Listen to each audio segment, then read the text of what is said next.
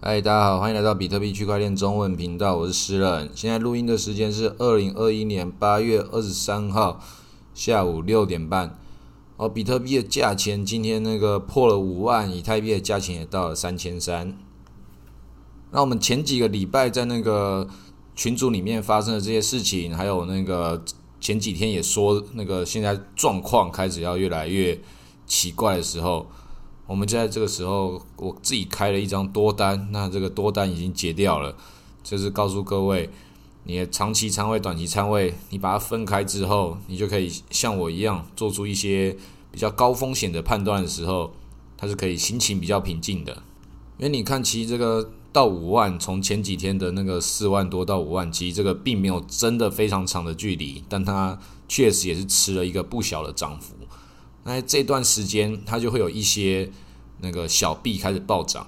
那我们前面有讲过，这些小币在暴涨，在表演给你看。那在这种时候，你要买的是哪一种会是比较合理的呢？就是莱特币这种，不过它已经发酵完了，接下来还有没有可能会继续再暴涨一发？有可能。那我最近是靠这个莱特币这边有一笔小小的收入，我把这个逻辑再从这个地方。反推回去，告诉大家为什么我在那个时候做出了这样的决定，以及有做出这个决定的时候，它的风险格局在哪里？那这一个参考，它其实可以用于所有的币种都可以，只是每个币都不太一样。以莱特币来讲，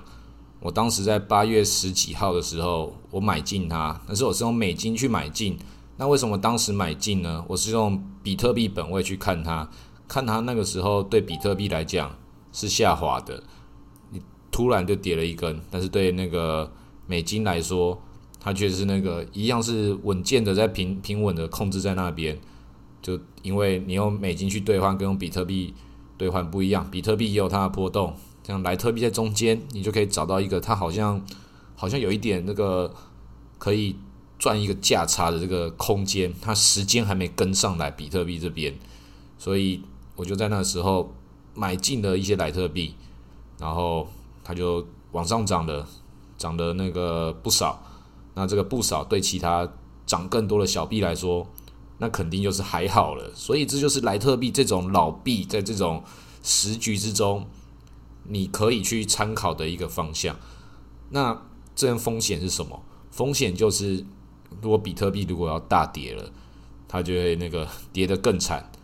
那其他那些乐色小币当然会跌的会比莱特币还要再更惨。那所以你选择莱特币这种东西，以我来讲，就是我这种老玩家比较胆小了，被熊市弄到很害怕了。所以在这种反弹的这个小牛，在到底是牛市真的回来呢，还是一个熊市陷阱？到底是什么样子，无法判断的时候，我的莱特币的这样的选择，就是一个保守之中我可以承担的选择。那我也可以接受它，那个如果往下跌很惨的。的一个可能性。那我莱特币是这段时间开了合约。那更早之前我是怎么去运作它？你要先持有的是现货，像我那段时间我持有的是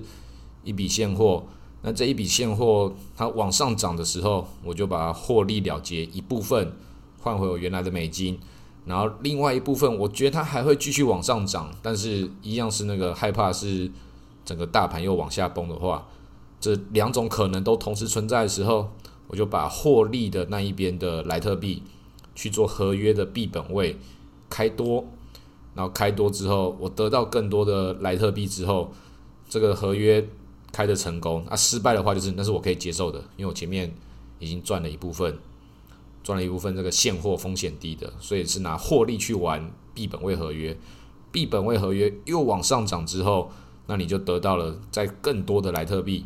那你就可以再把获利给抽出来。那我现在就得到了完全纯获利的最纯种的莱特币，对我来说这边输了都没差。莱特币，我就可以把它变成一种策略，变成一个是长期抱着丢到我的长期仓位，另外一部分放到高风险的范围内，就是我找到我其他想要玩的东西，我就投入进去。所以做这些事情的流程，就是永远都还是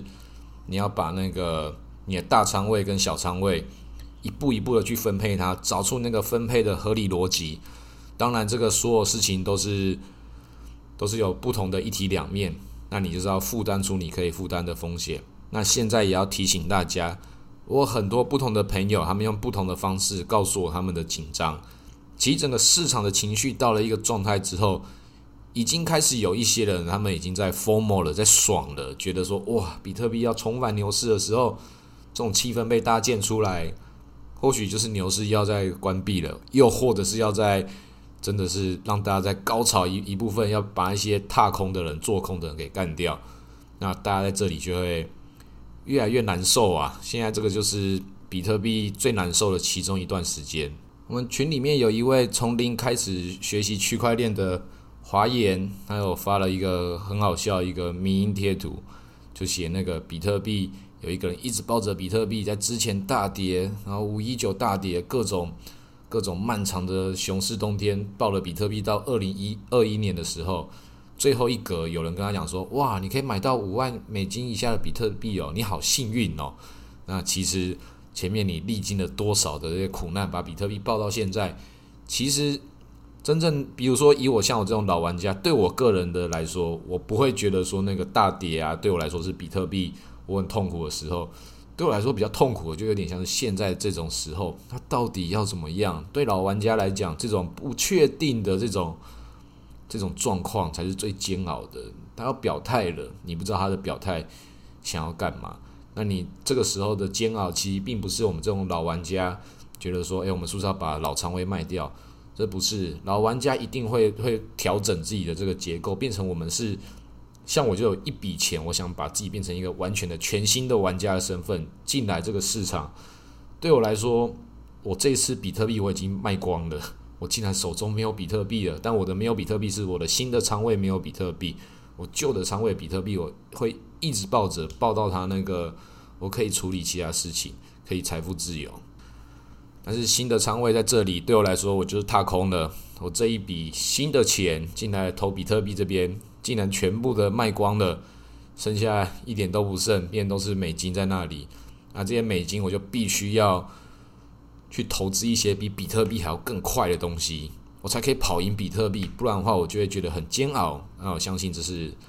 大家共同的心态，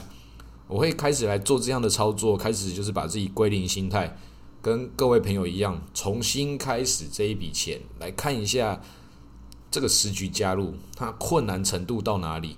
不然的话，像我这种老玩家，一直都是啊，抱好比特币就对了。这种对很多新手玩家来讲，会有一种你站着说话不腰疼啊。对啦，这个真的最近最近腰还真的有那个撞到，腰有点疼。不过这种事情。腰疼这件事情，每个人都不一样。到底二零二一年是不是比较好玩，还是二零一七年比较好玩？每个时代都有每个时代的难处。那我建议大家去发掘这些新的事情跟所有的这个可能性的时候，还是要去找到那个时间的力量。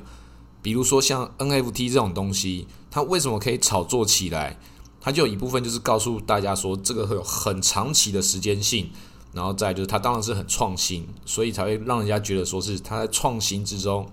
又有这种很久性的这个元素在里面，它有这种迷惑人心的这种魔法在里面。那你找到这种逻辑在哪里之后，你套用到这个世界上有哪些东西可能有这种印象感觉的？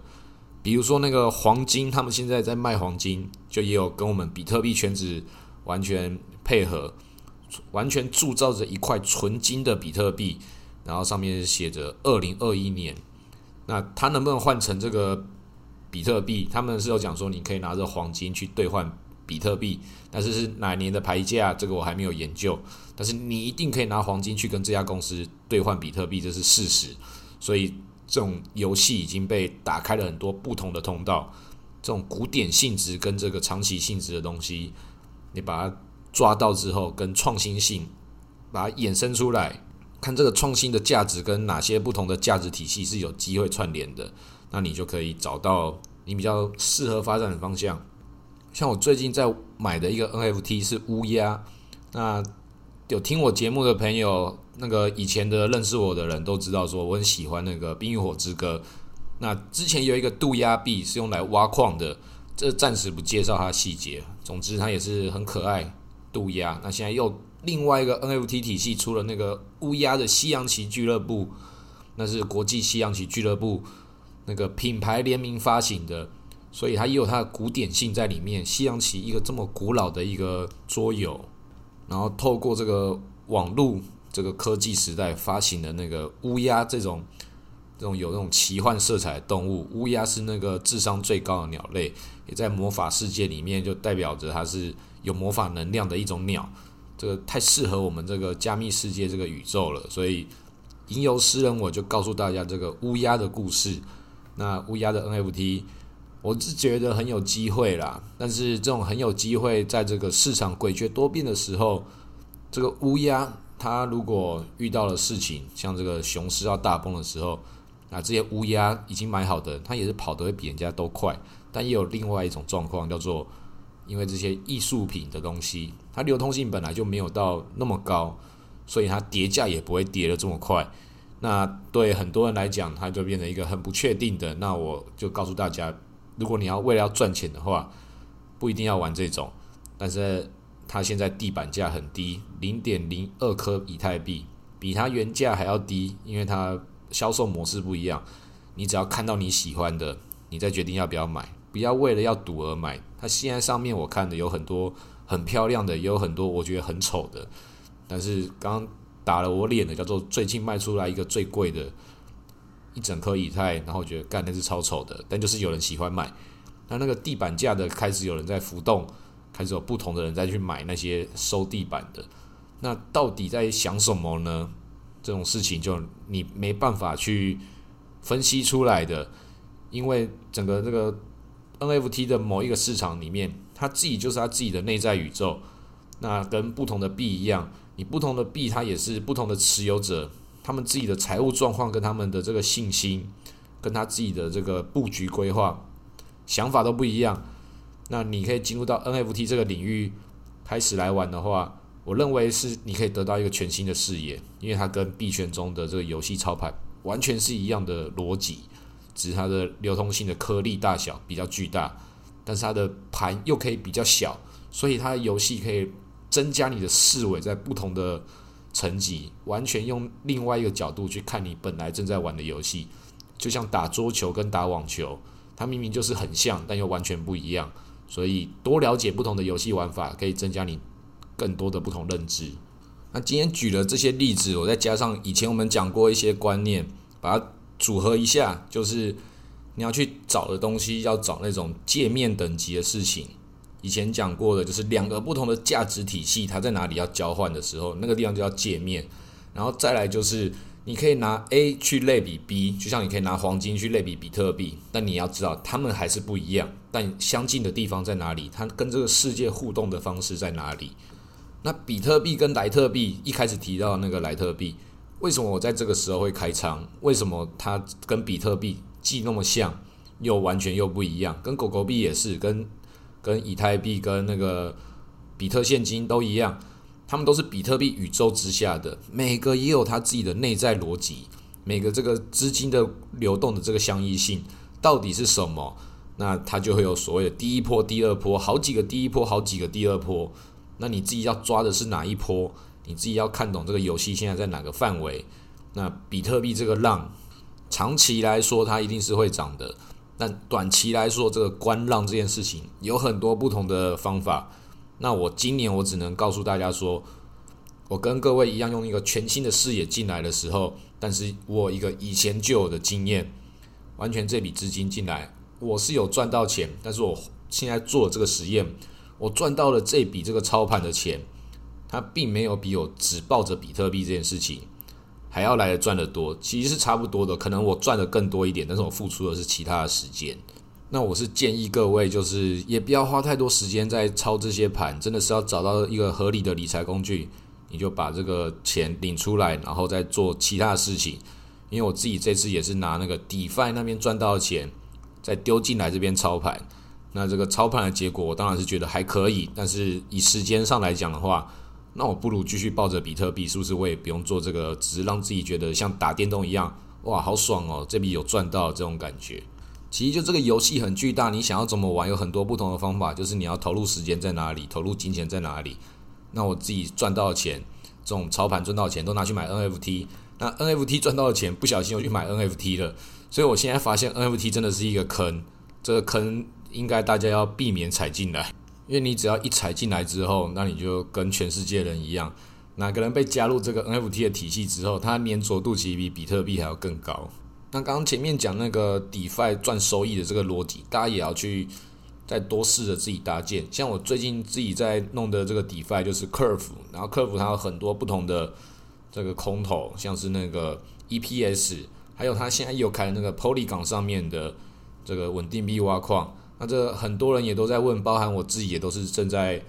了解当中，因为现在满手现金的嘛，要找个地方去滚动它。那现在有一个厂商叫做 Ascendex 这个交易所，它就委托你自己的钱，然后去。丢到 Polygon 帮你代挖，那这大家可以参考，有各种不同的工具，因为你不是每个地方你可以全部都会，但是你委托给另外一个，你也要对他有另外一种程度的信任。所以，总之所有事情都是有代价，就是你要花出你的时间或者付出你的信任，那你最终会得到什么，就看市场给你什么样的角色。好，那今天录到这里，谢谢大家。